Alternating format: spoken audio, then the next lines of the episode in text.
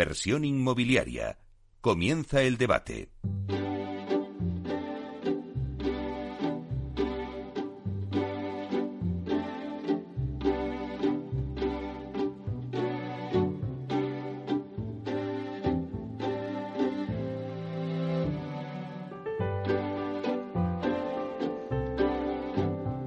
Esta sintonía que escuchamos nos anuncia el tiempo del debate y hoy en nuestro debate vamos a analizar el proyecto de ley de residuos y suelos contaminados.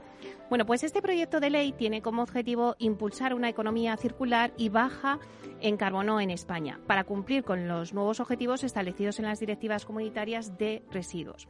Bueno, pues para que se hagan una idea y poner a nuestro oyente un poquito en situación, eh, les voy a contar eh, lo que suponen los residuos en la Unión Europea.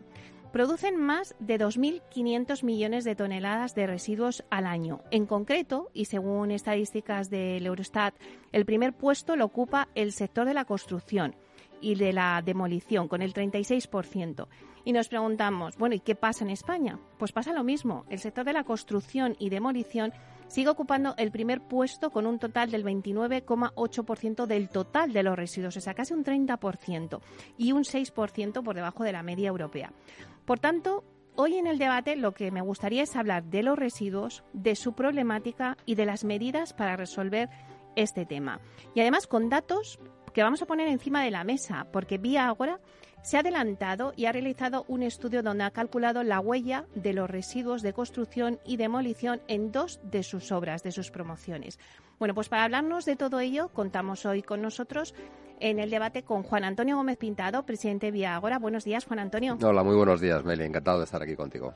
Pues yo un placer, que además este día que nos ha amanecido hoy con tan triste, tan lluvia, yo digo, bueno, pues no, por pero lo menos... hace falta, ¿eh? Hace falta la lluvia. Sí, todos lo decís, pero la verdad es que es complicado el comparaguas en la carretera, también es complicado. Pero bueno, eh, este debate me anima, aunque esté lloviendo, así que lo vamos a pasar bien en este rato. Luego también tenemos con nosotros a dos de las investigadoras que son autoras de dicho estudio, a Carolina Piña, buenos días. Buenos días, muchas gracias por la invitación. Y a Alejandra Vidales, buenos días. Buenos días, gracias. Bueno, pues muchísimas gracias por estar aquí. Creo que nos vais a dar unos datos muy interesantes y nos vais a poner los pies sobre, sobre la tierra. Y luego también está con nosotros Estela García Navas, que es jefa de obra en Vía Agora. Buenos días, Estela. Buenos días, Meli.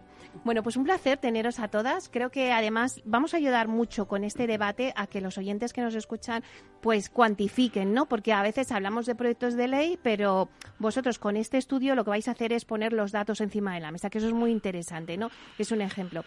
A mí siempre me gusta, antes de empezar el debate, eh, para poder pues romper un poco no eh, el hielo del programa y decir venga a ver cada uno qué es lo que piensa no y me gustaría hacer una ronda por cada uno de vosotros porque a, raíz de, esta, de este proyecto de ley, yo quiero saber si, si está preparado el sector inmobiliario para aplicar este proyecto de ley. Empezamos contigo, Juan Antonio. Muy bien. Eh, bueno, pues nos encontramos en un momento, yo creo que muy incipiente y donde en, España y, y, a nivel europeo está ocurriendo lo mismo.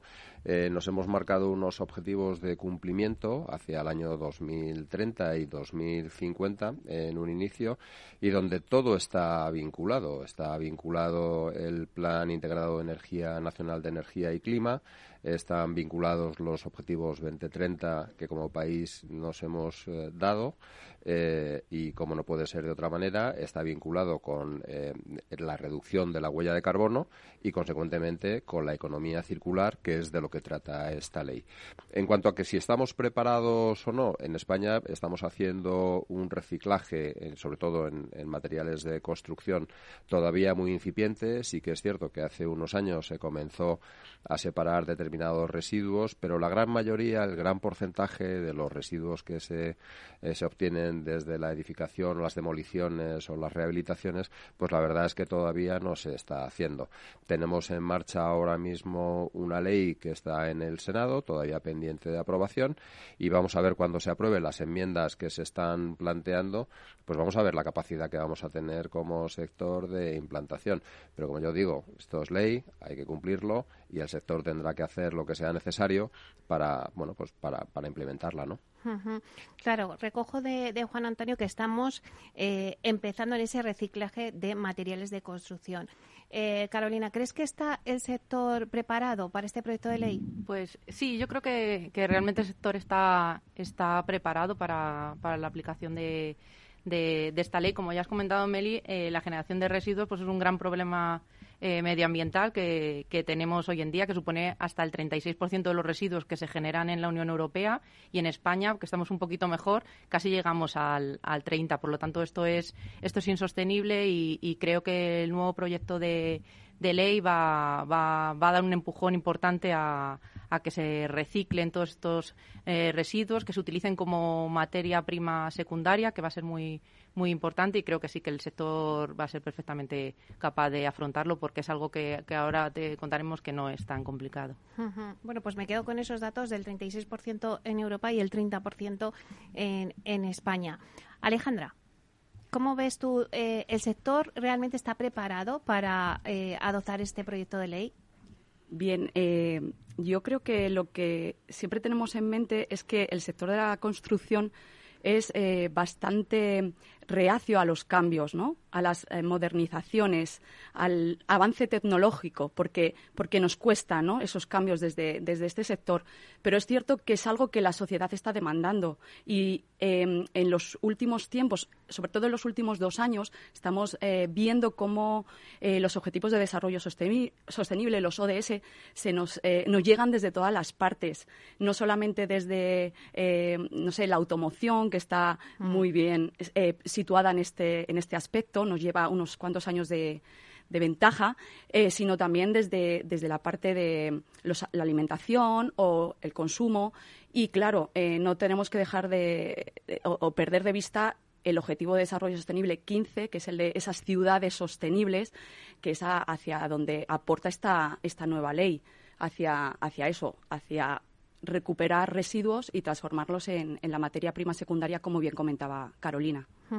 Es verdad que nos cuentan los cambios, pero tenemos que llegar a esa ciudad sostenible.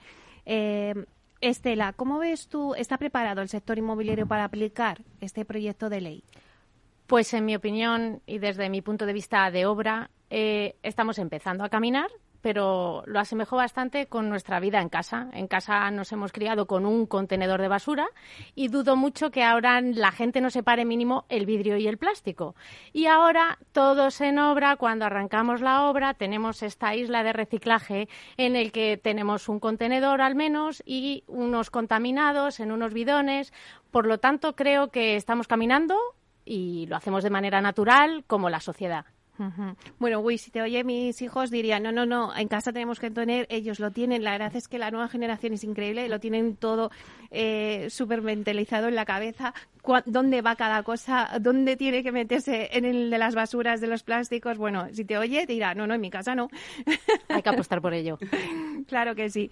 Bueno, pues si os parece, una vez hecha esta lluvia de ideas, em, sí que me gustaría ver en qué punto estamos ahora. Eh, venimos de una economía lineal y vamos hacia una economía circular. Juan Antonio, ¿cómo se está avanzando eh, hacia esa economía eh, circular? ¿Cómo están avanzando también las comunidades? Porque supongo que también hay diferencias. ¿Y qué medidas se están ya implantando? ¿Cómo avanzan las comunidades? Pues eh, cada una, sabes que son transferencias que, que, están delegadas en las comunidades autónomas. Lo que se está ahora mismo aprobando, lo que está en tramitación, es la ley nacional y, consecuentemente, por ejemplo, aquí en la Comunidad de Madrid, sé que la Comunidad de Madrid, a través de la Consejería de Medio Ambiente, pues está desarrollando el borrador de lo que será la futura ley, con lo cual estamos todavía de, una manera muy incipiente eh, y vamos a ver cómo es esa adaptación a la ley nacional. Eh, ¿Dónde estamos? Pues estamos, eh, lo decía muy bien Estela, estamos comenzando a caminar, estamos con unas directrices y una normativa donde nos obliga a separar eh, una serie de residuos tóxicos, pero nada más. Ahí es donde, hasta ahí es donde llegamos. Con lo cual me parece que es muy oportuno. Creo que como sociedad tenemos un reto muy importante a la hora de entrar en esa economía circular. Es absolutamente necesario. No podemos continuar eh, contaminando y generando residuos y vertederos que no hacen más que crecer y, consecuentemente, tenemos, yo creo que por bien de la economía, tenemos al final que reutilizar estos materiales porque al final no habrá que fabricarlos. Y esa yo creo que es la gran conclusión. Luego me imagino que a lo largo del debate sí que saldrá pues los costes que, que, eh, implica al final eh, tener una ley como esta y cómo nos afecta al sector eh, y cómo afecta a la sociedad a nivel económico, ¿no? Además, vosotros pues habéis puesto en marcha en Bioágora, en febrero del año pasado, un proyecto sobre el cálculo de la huella de residuos de construcción y de demolición. Un poco cuéntanos qué objetivo persigue y qué supone para el sector. Pues desde Vía siempre hemos sido pioneros en, hacer este tipo de estudios. Eh, estamos comprometidos con el medio ambiente y ya lo hicimos en su momento calculando la huella de carbono, que cómo impactaba la huella de carbono en la edificación de obra nueva. Lo hicimos otra vez con el consumo hídrico, que, cuál era el impacto que tenía eh, en la huella hídrica una obra nueva y, consecuentemente, eh, ante la ley que, se nos viene encima, pues queríamos saber cuál era el impacto que estábamos ocasionando en obra nueva. por eso creo que la mejor manera, y así lo hicimos, que teníamos a los efectos de, tener estos, este conocimiento y estos datos era encargárselo a estas dos maravillosas investigadoras de la Universidad Politécnica de Madrid que están haciendo un trabajo fantástico. Pues pues si os parece, nos contáis, ¿no? Eh, vuestro trabajo y, bueno, pues todas las conclusiones que habéis sacado. Eh, Carolina, por ejemplo. Pues sí, sí que empezamos hablando un poco también de, ¿no? de la ley, de lo que va, claro, de lo que va a suponer eh, esta ley que ya sustituye a la del 2011, que es que ya ya tiene ya tiene muchos años. Además transpone legislación española y las últimas directivas también de la Unión Europea. Es muy importante que se que se va a unar todo en una misma en una misma ley. Este marco eh, normativo nos va a afectar no solamente a la, a, la gestión de residuos y, al, y, a la creación de nuevos materiales eh, reciclados, sino que además nos va a obligar, como ya comentaremos, a la separación de los distintos residuos en, en obra y nos va a obligar a llevar un estricto control documental para eh, registrar la trazabilidad completa de todos ellos. Y eso es lo que estamos haciendo nosotros, nosotras ya con, en este proyecto que, que estamos realizando con Vía Ágora en, en las dos obras que tenemos como, como piloto de, de, este, de este proyecto. ¿no? Además, em, a, todo el tema de los residuos se le suma otro, otro problema actual muy importante, que, que, es el tema de que no solamente está en nuestro sector, que es el, el, consumo y la escasez de materias primas, ¿no? que hay que hay ahora mismo. Por si fuera poco, hay estudios que dicen que, que ofrecen previsiones de que la cantidad de materiales eh, que vamos a consumir para el 2050 pues va al menos duplicar los niveles actuales. Entonces esto es, pues desde todos los puntos de vista insostenible, ¿no? Entonces con este con este proyecto de ley, con este proyecto de investigación que estamos realizando de ver cómo incorporar estos residuos en, en nuevos materiales, pues estamos dando una solución a, a, un problema muy actual y, dándole una salida a través de la, de la economía circular. Alejandra, eh, Carolina nos estaba diciendo que eh, hay que separar los residuos en obra y luego también el consumo y la escasez de las materias primas. ¿Qué conclusiones habéis llegado? O sea, por ejemplo, si nos fijamos en, la primera premisa, ¿no? La separación de los residuos en obra. ¿Cómo lo vosotros, eh, en este ejemplo de estas dos promociones, cómo lo habéis hecho? ¿Cómo se segregan? Por una parte, no sé, el hormigón, los ladrillos, la cerámica, o sea, ¿cómo va? Cuéntanos. Bueno, pues esto además es una de las problemáticas que hemos encontrado en general y que van eh, a priori a seguir sucediendo hasta que se ponga una solución o, se planteen distintas cosas. Y me explico. Eh, la escasez de espacio en obras eh, es un problema. Ah. Es un problema porque no solamente se cuenta con casetas, vestuarios, comedores, oficina técnica, por supuesto, hay una zona de acopio de material y se necesita un espacio también para la ida y venida de contenedores de, residuos. Entonces, la, la, ley del 2011 lo que permite hasta ahora es, si no tienes espacio suficiente en obra, puedes mezclar los residuos, que son los que se denominan residuos mixtos, que, pues va quitando residuos peligrosos y tóxicos de todo un poco, y es en, el, en, la propia planta de reciclaje o en el centro de tratamiento donde se hace esa selección, esa segregación para eh, su posterior tratamiento. Bueno, eso es lo que hasta ahora se ha permitido.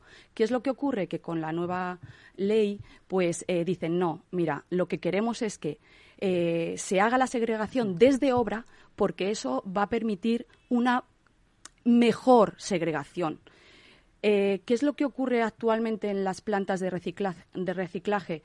Eh, a nosotros simplemente nos dan un certificado que es una mera, digamos, mm, un hecho de que se ha llegado a hacer una transformación, pero es un código y no vemos más allá de lo que ha pasado con el residuo. Entonces, un código R5 o un código R12 a nosotros no nos aporta la información que debiera. Y en esta ley lo que se incide es en eso. No, queremos saber qué es lo que ocurre finalmente con esos residuos. Entonces, es muy importante que ya desde la obra saquéis eh, eso separado, ¿no? Ese, para que luego cuando llegue a la, planta de reciclaje sí que se, se vaya a hacer un correcto, una correcta transformación. Hmm. Carolina, ¿querías apuntar algo? Eh, sí, que, o sea, que es que ahora mismo con, con la nueva ley va a haber que separar eh, gran cantidad de, distintos residuos en obra. La ley dice que al menos tiene que separarse en madera, inerte, metales, vidrio, plásticos y, y yeso. Y entonces nos encontramos con el problema que comenta Alejandra del, del espacio en, en las obras. Estela, ¿qué dificultades, os, eh, vosotros como jefa de, obra, qué dificultades os habéis encontrado, eh, bueno, pues al poner este estudio de manifiesto en vuestras dos promociones?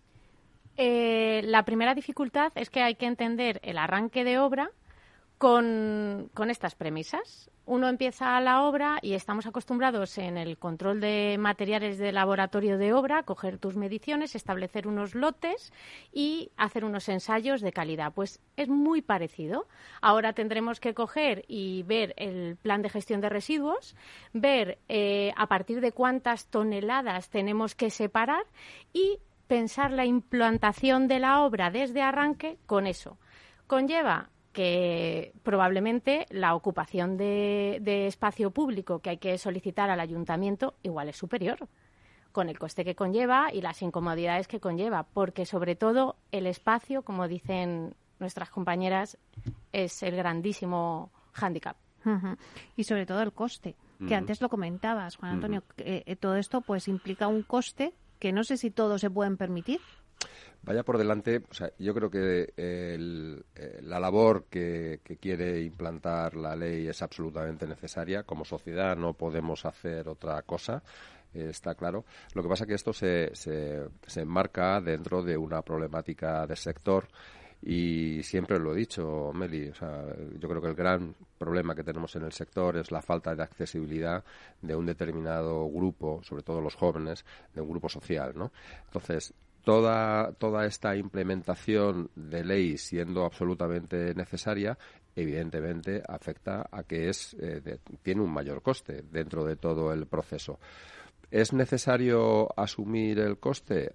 Creo que sí que es necesario asumir el coste, lo mismo que lo hemos hecho con otra legislación y otra reglamentación, eh, lo hemos hecho y así se ha asumido. Pero creo que en aras de facilitar el acceso de vivienda a estos grupos desfavorecidos, y lo hemos dicho muchas veces, en ese sentido quiero ser muy reivindicativo, hay que analizar los procesos y los procedimientos donde encarecen mucho y que no beneficia a nadie, y hemos hablado aquí de ley de vivienda, hemos hablado de ley del suelo, de la, dificultad a la hora de la obtención y el plazo que se tarda para la obtención de licencias, y hay que ser conscientes que, igual que se está modernizando todo el proceso de la edificación con la inclusión de esta ley, tenemos que modificar las otras líneas también, para que no se perjudique a la sociedad y tengan esa dificultad de acceso. Hay que facilitarlo. ¿Y el coste de cuánto coste estamos hablando? ¿Cómo se mide ese coste Está todavía muy incipiente, está todavía muy incipiente y será difícil. De hecho, el estudio está todavía sin, sin terminar, no es definitivo. Hay unos costes preliminares, pero tenemos que ver primero cuál va a ser el sentido de la ley, cómo se va a aprobar, cuáles son las enmiendas que se recogen, cómo afecta y sobre todo luego habrá que hacer un estudio territorial, habrá que hacer un estudio por comunidades autónomas porque cada comunidad autónoma no sabemos cuál va a ser la legislación y la reglamentación que nos van que nos van a imponer, ¿no? Y en ese sentido todavía me parecería muy muy difícil. Lo que sí te puedo decir es que eh, esa separación o, en vertedero yo creo que va, va a suponer como unas 10 veces más que el coste actual que tenemos ahora mismo, ¿no? Claro, eh, cuando habéis hablado de esta segregación de los materiales, yo me pregunto, ¿quién se responsabiliza de todo esto? ¿Quién creéis? Sí, pues eh, uno de los puntos más más relevantes de, que se introduce en esta nueva normativa es lo que respecta al principio de la responsabilidad ampliada. eh, la ley determina que, que esta cae plenamente en las promotoras como productoras de residuos y en las constructoras como poseedoras hasta que el tratamiento queda eh, totalmente documentado. Por lo tanto, es fundamental que se, que se empiece a hacer, como hemos estamos haciendo ya con este, con este proyecto, un estricto control eh, documental de forma cronológica durante, durante toda la obra de, de, de, todos los residuos que se han generado y de su trazabilidad, de cómo se han ido cómo se han ido convirtiendo en otros materiales o se han ido depositando en el vertedero y, y tratando, porque ya no vale, como, como ha dicho Alejandra, ya no vale que las gestoras nos den un, certificado de, recogida y gestión como una mera declaración de intenciones, sino que, nos tienen que dar un, certificado que dice la ley que, tendrá que, ponerse en unos sistemas electrónicos de información, que no, eso no sabemos cómo nos tendrán que decir eh, la comunidad o eh, cómo van a cómo va a desarrollar esto y dónde y dónde desde las obras tenemos que meter esta información pero se tiene que eh, tener totalmente documentado desde el principio hasta el final eh, esos residuos que se generan en las obras. Bueno, pues como ya queda muy poquito para hacer una pausa, eh, lo vamos a dejar aquí. Eh, me parece interesante las dos cosas que habéis comentado, esa dificultad ¿no? de tener ese espacio ¿no? donde realizar todo esto, esa segregación de los residuos, bueno, pues no sé si hay tóxicos o no tóxicos, pero bueno, de la segregación de residuos. Y luego también me ha parecido muy, muy importante destacar, que luego lo, lo vamos a, a, profundizar en ello, en ese consumo y escasez de materias primas. Pues nada, damos una breve pausa y volvemos al debate.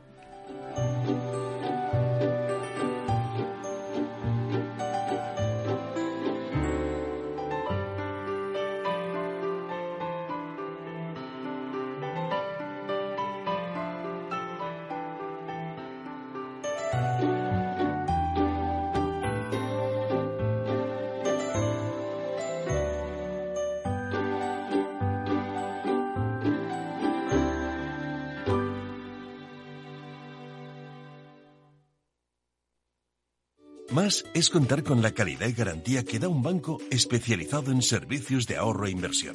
Mucho más es además poder domiciliar tu nómina y tus pagos, disponer de tarjeta en tu cartera o en tu móvil y realizar cómodamente transferencias nacionales e internacionales. Todo desde la misma cuenta.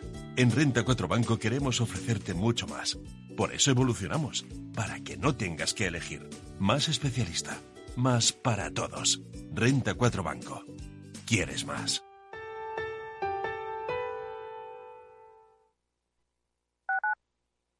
Escuchas Capital Radio, Madrid 105.7, la radio de los líderes. ¿Sabes por qué Madrid quiere a sus ganaderos? Porque producen carne de una calidad excelente y garantizan el bienestar animal cuidando su salud, su alimentación y su seguridad. Porque protegen la biodiversidad y el medio ambiente y crean empleo evitando el despoblamiento rural. Por todo eso, Madrid quiere a su ganadería. Comunidad de Madrid. Esto te estás perdiendo si no escuchas a Rocío Arbiza en Mercado Abierto. Hernán Cortés, socio fundador de la gestora Olea Gestión y cogestor del fondo Olea Neutral. Además de la multitud de activos, el multiactivo tiene esa función fundamental que es descartar los activos que no aporten valor a la cartera. Eso no pasa en los fondos mixtos. Un fondo mixto siempre va a tener bonos de gobierno lo tendrá en, proporciones mayores o menores, en función de cómo tengan las expectativas, pero nunca abandonará una clase de activo tan importante como el fondo de gobierno, o una clase tan importante de activo como la bolsa americana. Mientras que un multiactivo, si realmente lo es, como nosotros, o sea, nosotros no tenemos bonos de gobierno en la cartera. Como en este momento vemos que no nos aporta ninguna rentabilidad y solo nos aporta riesgo de caída de precios, ¿para qué voy a tener ese activo? Mercado Abierto con Rocío Arbiza. Disfruta de la mejor cocina gallega en Montes de Galicia. Todo un clásico moderno en el barrio de Salamanca. Disfruta de la variada dieta atlántica, de las mejores carnes y pescados tratados con respeto y transparencia y regados con una de las mejores bodegas de la zona. En grupo, en familia o en pareja, Montes de Galicia te ofrece el espacio perfecto en cada ocasión. Capital Radio.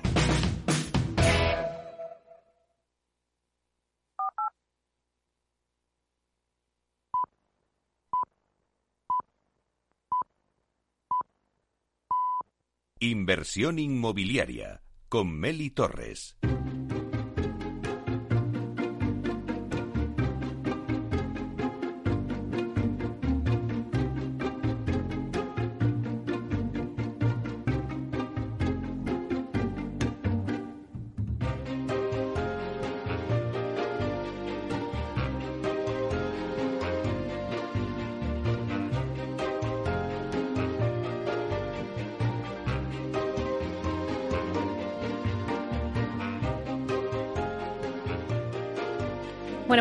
Con el debate que tenemos hoy sobre el proyecto de la ley de, residuos eh, y suelos contaminados. Vamos a hacer un repaso rápido a la mesa que tenemos hoy. Tenemos con nosotros a Juan Antonio Gómez Pintado, que es presidente de Vía Ágora. Tenemos también a dos investigadoras, autoras del estudio que ha hecho eh, Vía Ágora, a Carolina Piña y a Alejandra Vidales. Y también está con nosotros Estela García Navas, jefa de obra de Vía Ágora.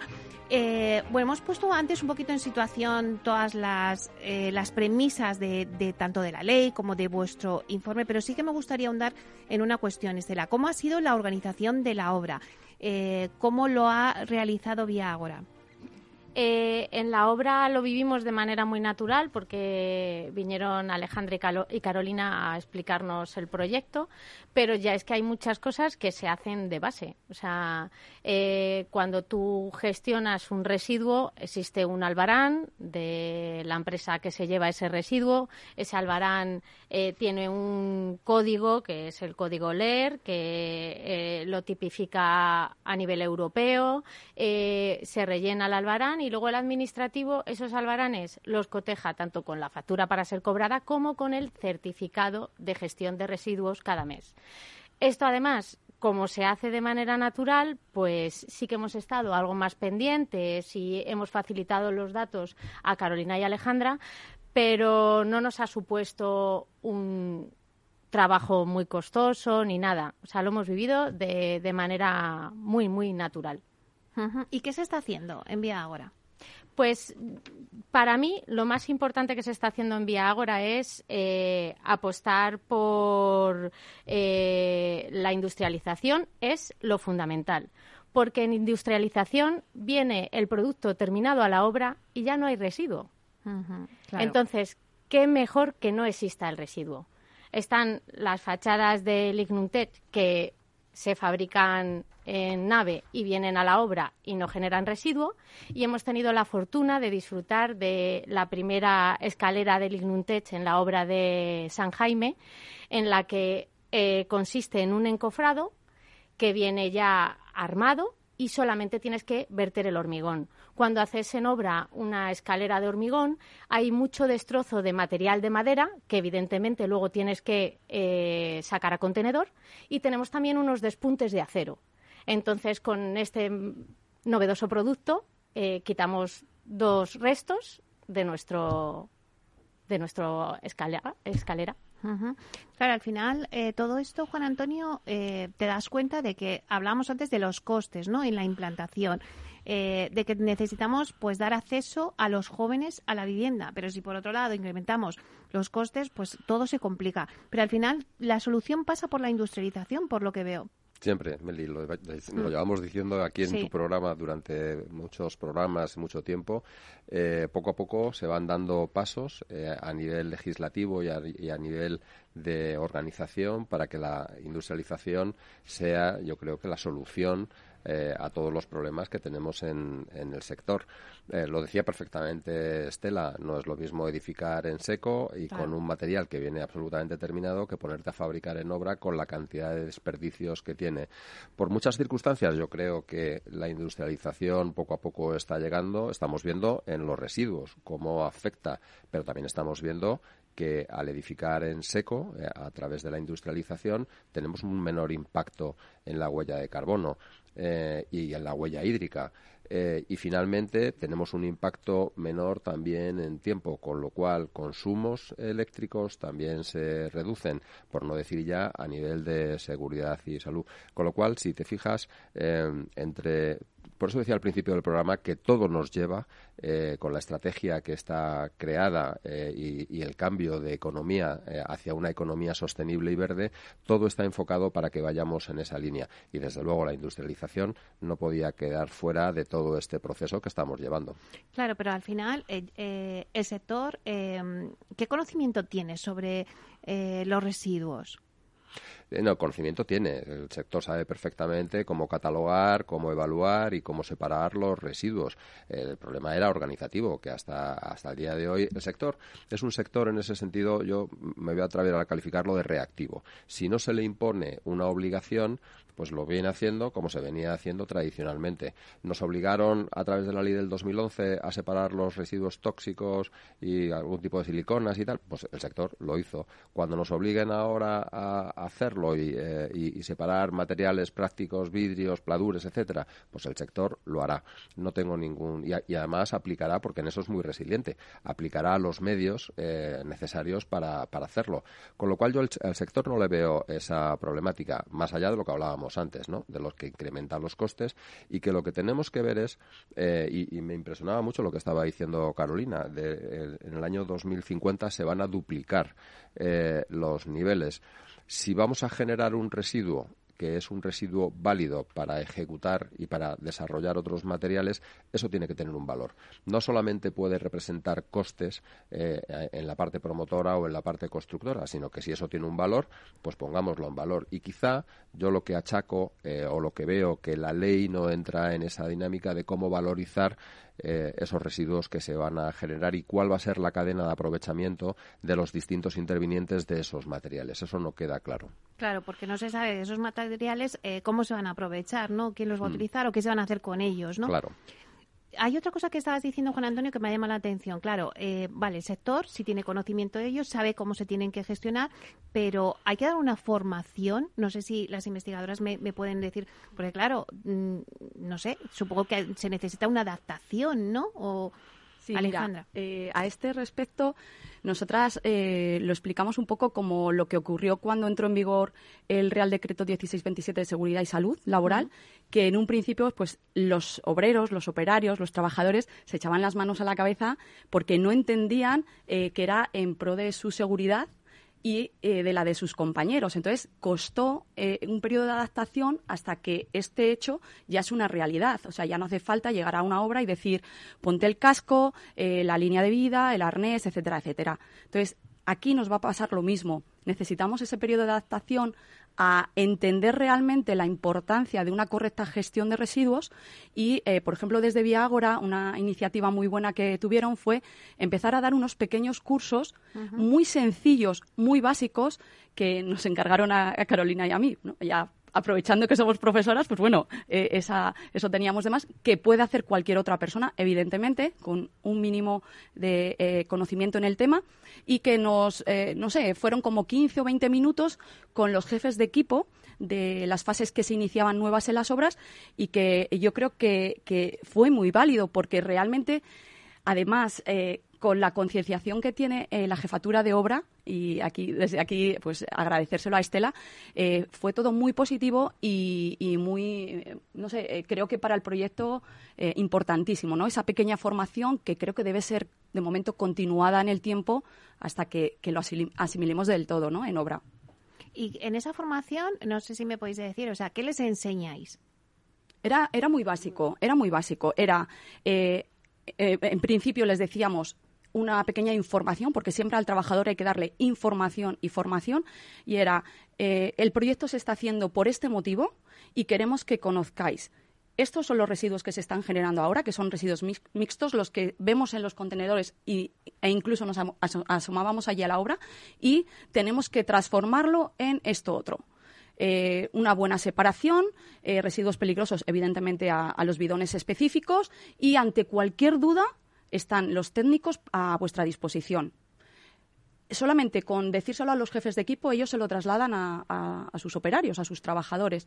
Y eh, concienciación de qué te cuesta, en vez de tirar este, este tablero aquí, tirarlo allí o en el caso de, no sé, lo cuento, ¿no? Ah, dale, Eh, de Pladur, de, la- de las placas, pues eh, vinieron a recogerlas para volverlas a retornar al ciclo de vida de placas de Pladur. O sea que, que fue algo muy positivo.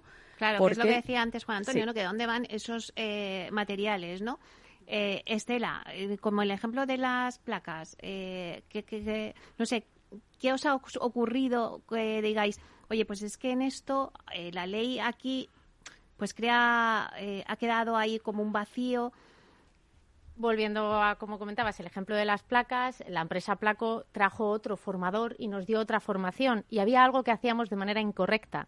Entonces, esto es como muy proactivo. Eh, te piden que las placas las separes, pero hay una placa que tiene una lámina de aluminio y esa no puede ir a ese contenedor porque te contamina todo lo que es eh, la masa.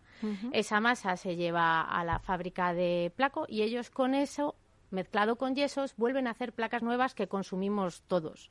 Entonces, eh, la verdad es que fue bastante, bastante positivo la experiencia de la formación. Carolina, Sí. algo que Sí, añadir. nosotros queríamos destacar que al final, eh, Juan Antonio dice, es un, es un- eh, el sector es eh, reactivo, es reactivo y lo va a hacer, lo va a hacer en cuanto entre en vigor la, la ley, pero es que es algo que de verdad nosotras que lo hemos hecho con este, lo estamos haciendo en este proyecto, no es algo eh, complicado. Como, como ya ha contado Alejandra, se ha dado una formación y es, es importante que haya un cambio de mentalidad, como con la seguridad y salud en el trabajo. Aquí tiene que haber un, un, un cambio de, de mentalidad y ver el, el residuo como un recurso, ¿no? Al final como, como una nueva materia prima que se va a poder, se le puede dar una segunda vida y se puede utilizar en lugar de extraer materias primas que, que escasean y que son difíciles de, conseguir y, y lo que hace falta es que las empresas como, como está haciendo Vía Ágora pues apuesten por ello mediante, mediante formación, mediante implementación de, de, de estos proyectos para poder reducir estos residuos y cumplir todas las especificaciones que dice que dice la ley. En cuanto a las placas de, yeso, también quería puntualizar que, la ley sí que contempla un punto sobre la responsabilidad ampliada del productor de residuo y esto está esto está muy bien. Van a ser eh, la nueva propuesta normativa eh, dice las obligaciones que se pueden imponer mediante real decreto, ¿no? A estos productores de, de residuos, cómo van a cómo tienen que depositarlo, cómo tienen que devolverlo o retornarlo y, está es un es un gran avance en las obras. Bueno, estamos haciendo aquí un máster, un máster de residuos con estas dos eh, magníficas profesoras de la UPM, de la Universidad Politécnica de Madrid, ¿no? Que estáis ahí, porque la verdad es que eh, nos estáis explicando cosas que, ni nos habíamos pensado, ¿no? Pero, eh, Juan Antonio, ¿y qué está pasando? O sea, esto es lo que pasa en España. Esta ley está ahora mismo en el Senado. Estamos empezando a caminar, como decíais antes, pero ¿qué pasa fuera, eh, en otros países, en Europa? tienen una conciencia, yo creo, que mucho más adelantada que la que hemos tenido nosotros. Una de las cuestiones que a mí siempre creo y remarco que nos tiene que pasar en el sector es que el sector debe ir por delante de la legislación y de la regulación. Al final, lo que tienes que hacer es identificar cuál es la problemática social y como sector y con la capacidad y la potencia que tenemos, o sea, hay- no hay que olvidar que, que somos ya prácticamente el 7% directo del PIB, pues identificar esos problemas sociales y que el sector trabaje, y aquí voy a hacer una cuña, por eso también tenemos el clúster de, de innovación en la edificación. Y el objetivo es ese. El objetivo es, oye, yo no me tengo que esperar a que una normativa, una legislación o una regulación me imponga lo que tengo que hacer porque es bueno para la sociedad. Yo como sector tengo que identificar esa problemática y ponerme a trabajar en conjunto con ello para aplicar. De tal manera que seamos capaces incluso de ir marcando el paso a la Administración en el tema de la legislación. Tenemos tanta legislación y tanta regulación porque somos reactivos. Si fuésemos más proactivos, probablemente no haría falta tener tanta legislación que a la vez supone una traba. Me preguntabas por qué es lo que están haciendo fuera. Yo creo que tienen una conciencia medioambiental, sobre todo a nivel centroeuropeo, mucho mayor. En Francia también lo estamos viendo que está ocurriendo. Imagínate, en Francia ya el 50% de los edificios eh, públicos tienen que llevar componentes de madera que tienen un menor impacto. Bueno, no, el impacto es negativo en huella de carbono. Quiero decir que hay una concienciación a nivel europeo muy importante y que nosotros nos tenemos que poner a la cabeza exactamente igual como sector y sobre todo porque lo está reclamando la sociedad. Antes, Carolina, has dicho algo que me ha llamado la atención y me parece interesante. Y es que decíamos, aparte de ese cambio de, mentalidad, que el sector constructor se vea como un gran productor de materias primas. Eh, la escasez, ¿no?, de materias primas. Sí, la escasez de, materias primas que, hay ahora a nivel mundial, pues hace que, la correcta gestión de residuos, eh, utilizándolos como eso, como un, eh, como una nueva, un nuevo material eh, nuevo material secundario para, para incorporarlo en nuevos productos para la construcción. Al final los edificios pasan a ser como unos sumideros, como unos contenedores de, de residuos, ¿no? Entonces estamos eh, creando por parte del, del, sector un impacto, un impacto positivo a la sociedad y al, y al medio ambiente. Estela. Eh, en base a estas materias primas, ya en obra vemos como tres casos. El caso que comentábamos de la placa de cartón yeso, en el que tenemos el mismo producto que es un residuo y se transforma en el mismo producto. Tenemos otro caso, como pueden ser los áridos reciclados, en el que eh, tenemos eh, escombro que se trata y entonces obtenemos áridos reciclados. Y aquí me gustaría hacer un llamamiento a que todos interioricemos que cuando consumimos una hoja de papel es blanca y la que es reciclada no es tan blanca. Un árido reciclado, cuando llega a obra y dicen, no es que tiene cachitos de ladrillo. Claro, porque es escombro que estoy utilizando para algo absolutamente óptimo para lo que lo estoy usando. Entonces, hay que abrir nuestras mentes y decir, ¿Es que el árido de reciclado es escombro? Sí, es escombro, pero es el escombro que estoy poniendo en valor, como decía Juan Antonio, para seguir construyendo con él y no tirarlo a un vertedero y seguir agrandando vertederos. Otra cunita más que quería poner es que también eh, adquirimos materiales de otras industrias.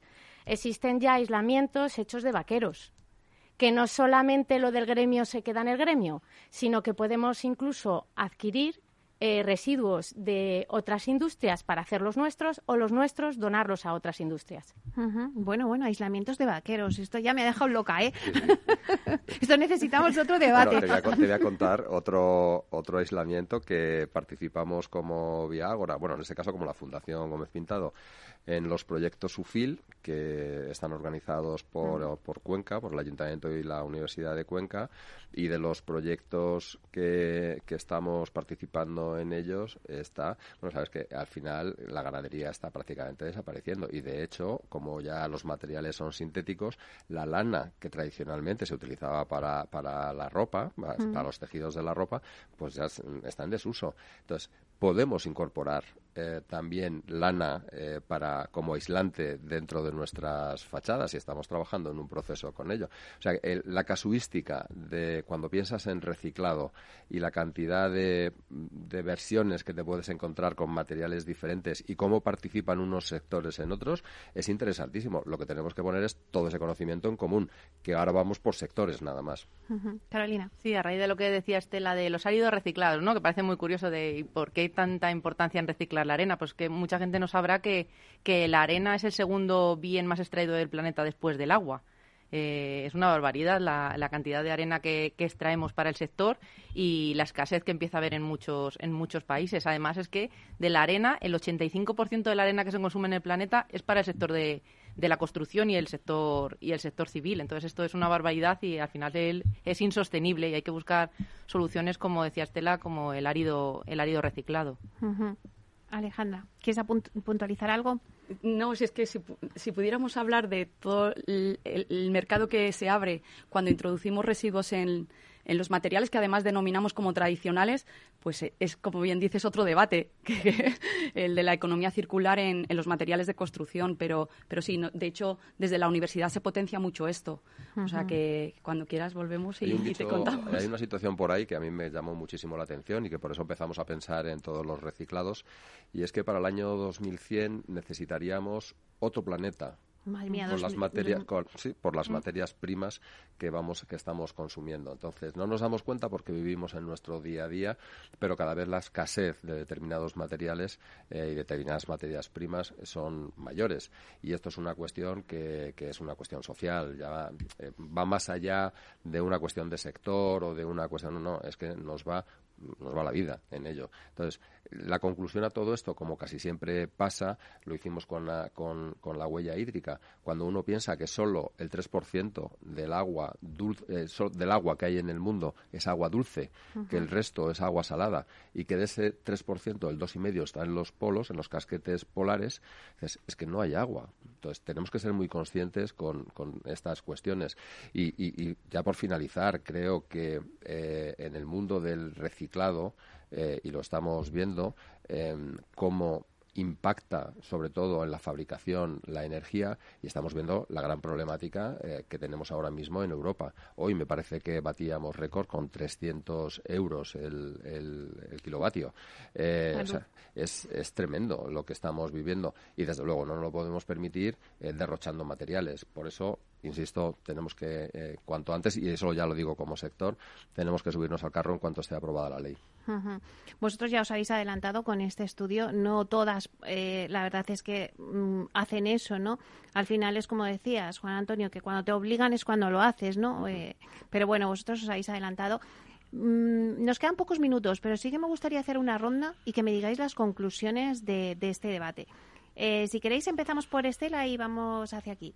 Estela, ¿cuáles serían las conclusiones del debate?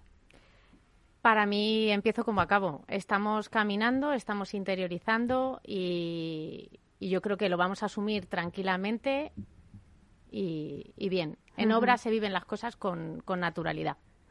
¿Crees que el sector estaba preparado y que eh, las empresas eh, promotoras y constructoras de, de España van en el camino. Sí, vamos en el camino. Creo que es importante lo que dice Juan Antonio, poner en valor el residuo, porque eso, todos los costes que acarrea eh, este camino, pues se podrán paliar mejor. Alejandra. Por mi parte, eh, además de lo que dice Estela, apunto que es fundamental la información y la formación a todos los trabajadores del sector de la construcción para que lo entiendan verdaderamente y lo interioricen. Mm. Y también que no perdamos de vista eh, esa problemática del espacio en obra y hacer proyectos para darles solución a eso vais a tener muchísimo trabajo. Eh, la verdad es que, o sea, para que esa formación que yo creo que es fundamental y es necesaria, eh, creo que vais a tener mucho trabajo, ¿eh? Carolina. Sí, pues yo creo que, es fundamental eh, la concienciación de, pues de todos los agentes, ¿no? Públicos y, y privados. Aquí estamos la empresa, la universidad, además la, el Estado con la nueva con la nueva ley que va a sacar y, y la atribución de responsabilidades para al final dejar de ver el, el, residuo como tal, sino verlo como, como una oportunidad para, para que el sector genere un impacto positivo reciclándolos en nuevos materiales. Claro, porque el, tú lo has dicho, verlo como una oportunidad, ¿no? Eh, a lo mejor, Juan Antonio, eh, yo creo que la gente piensa en, en esta ley y piensa en segregación de, de los residuos y, y, lo que primero se le viene a la cabeza es el coste, ¿no? Sí, Entonces, vamos a intentar eh, llegar a los eh, oyentes para explicarles que bueno que más allá de todo eso es una oportunidad como decía Carolina. Es un cambio de mentalidad es una manera de sumarnos al carro como decías antes es un tren que tiene que cogerse y que no nos tienen que obligar no Absolutamente, es una oportunidad. Eh, nosotros lo hemos vivido a través de la obra que dirigía Estela. Mm, es, es, una cuestión de organización, de verdad. Es una cuestión, no es una cuestión de que te vaya a implementar más costes. Un poco más, a lo mejor a la hora de, de separar los materiales, pero fundamentalmente es organización. Cuando uno tiene la actitud y tiene la voluntad de hacerlo, el coste prácticamente queda diluido. Que luego tendremos que hacer otros costes, eh, clarísimamente, cuando se llevan a los separadores y, en, vertederos, es, obvio, pero uno tiene que hacer una reflexión y es eh, qué mundo queremos dejar. Y eso como sector yo creo que esa es la reflexión a la que tenemos que, llegar. ¿Qué mundo queremos dejar? ¿Qué mundo queremos dejar a nuestros hijos o a nuestros nietos? Desde luego, con una marcha como la que seguimos es imposible. Entonces yo creo que desde esa concienciación eh, esta ley se aplicará y se implementará sin ningún tipo de problema. Eh, Estela, lo habéis aplicado en dos de las promociones de Vía Agora. ¿En qué promociones y por qué en esas promociones o, lo vais a aplicar? Eso en el estudio, pero... Eh, está aplicado en la promoción de San Jaime, que son 29 viviendas que vamos a entregar recientemente en la zona de Vallecas. y que creo que os las han quitado de las manos. Quedan muy poquitos, o sea que están muy chulas, la verdad. Y luego está también el estudio en la promoción de Vallecas, o sea, de Valdebebas, perdona, que está haciendo nuestro compañero Javier y está también con Carolina y Alejandra facilitando los datos para hacer un estudio, pues, completo. Vosotras como investigadoras, ya que habéis empezado en este estudio y en este proyecto, ¿qué le diríais a quien nos estuviera escuchando para que se anime a que, bueno, pues que haga un estudio también o, se meta de lleno en ello? Cualquiera de las dos. Bueno, al final es fundamental. Eh, tienes que innovar, tienes que investigar, tienes que sacar datos. ¿Para qué? Pues para que esos datos hablen por sí solos y puedas eh, tomar decisiones. yo creo que eh, en las empresas, en cualquier tipo de empresa, pero mm, estamos concretamente con una promotora, la mejora continua es fundamental. Entonces, si no se aplica no solamente en la calidad que se le quieran dar a las viviendas, sino en tema medioambiental, y, por supuesto, seguridad y salud laboral, no nos olvidemos, eh, pues no vamos a ningún lado. Así que, para mí, eh, eso, el desarrollo, la investigación, la innovación, vamos, desde todos los aspectos. Carolina. Sí, y al, fin, al final el, el, usuario y el cliente final de, de las viviendas también eh, está cada vez más concienciado, ¿no? Cada vez yo creo que también eh, querrán viviendas, valorarán el vivir en, edificios más sostenibles, más medioambientalmente eficaces y, eso también pues eh, para las empresas que lo empiezan a hacer pues va a ser una, una ventaja competitiva al final como, como está consiguiendo Viagora. Bueno, pues yo creo que hasta aquí nuestro mm. debate de hoy. La verdad es que nos habéis dado una clase magistral. os emplazaremos porque de esto vamos a tener que hablar mucho cuando ya ahora está la ley en el Senado, pero luego cuando ya se apruebe, pues volveremos a reunirnos a ver cómo hemos avanzado. Muchísimas gracias a Juan Antonio Gómez Pintado, presidente de Viagora. Un placer, como siempre. Como siempre, muchas gracias a ti, Meli. Gracias también a Carolina Piña, muchísimas gracias. Muchas gracias. Y a Alejandra Vidales, muchísimas gracias. Gracias a vosotros. Que sois las dos investigadoras coautoras de eh, este proyecto que habéis puesto en Vía Muchísimas gracias por estar aquí. Y muchísimas gracias, Estela García Navas, jefa de obra de Vía Ágora. Muchas gracias. Gracias a ti, Meli. Bueno, pues un placer teneros aquí y próximamente os esperamos. Y a ustedes, señoras y señores que nos escuchan al otro lado de las ondas, gracias por estar aquí y compartir este espacio con nosotros. Gracias también de parte del equipo que hace posible este espacio, de Félix Franco en, la realización técnica y de quien les habla, Meli Torres. Les esperamos el próximo jueves aquí en Inversión Inmobiliaria. Hasta entonces, que sean felices.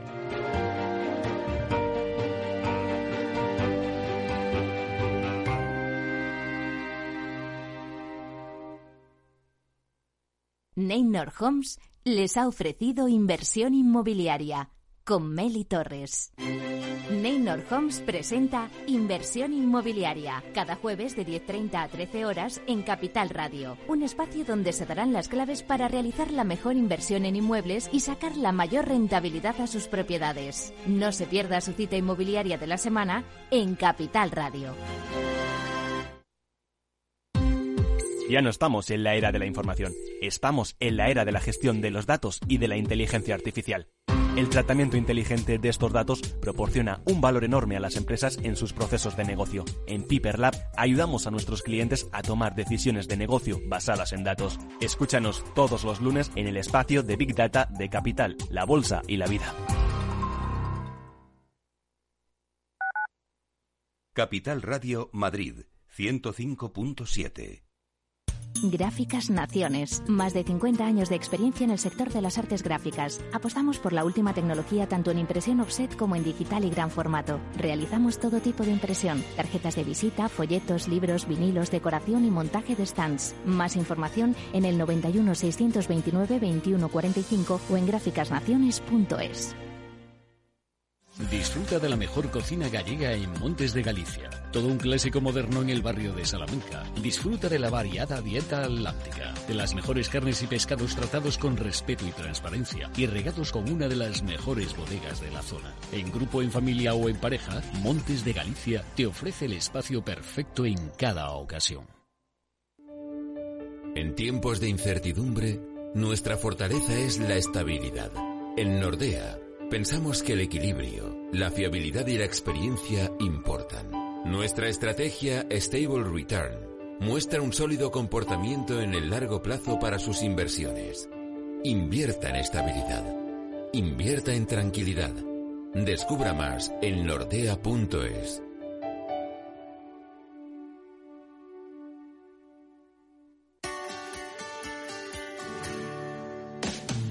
Aquí, en Capital Radio, está el programa más divertido y de mayor influencia en el mundo del capital humano. Todos los viernes a la una de la tarde, únete a Humanos en la Oficina, presentado y dirigido por el speaker internacional Miguel Ángel Pérez Laguna.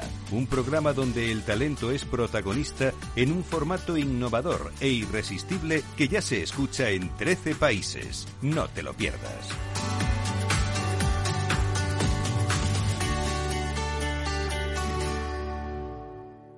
Capital Radio. Siente la economía.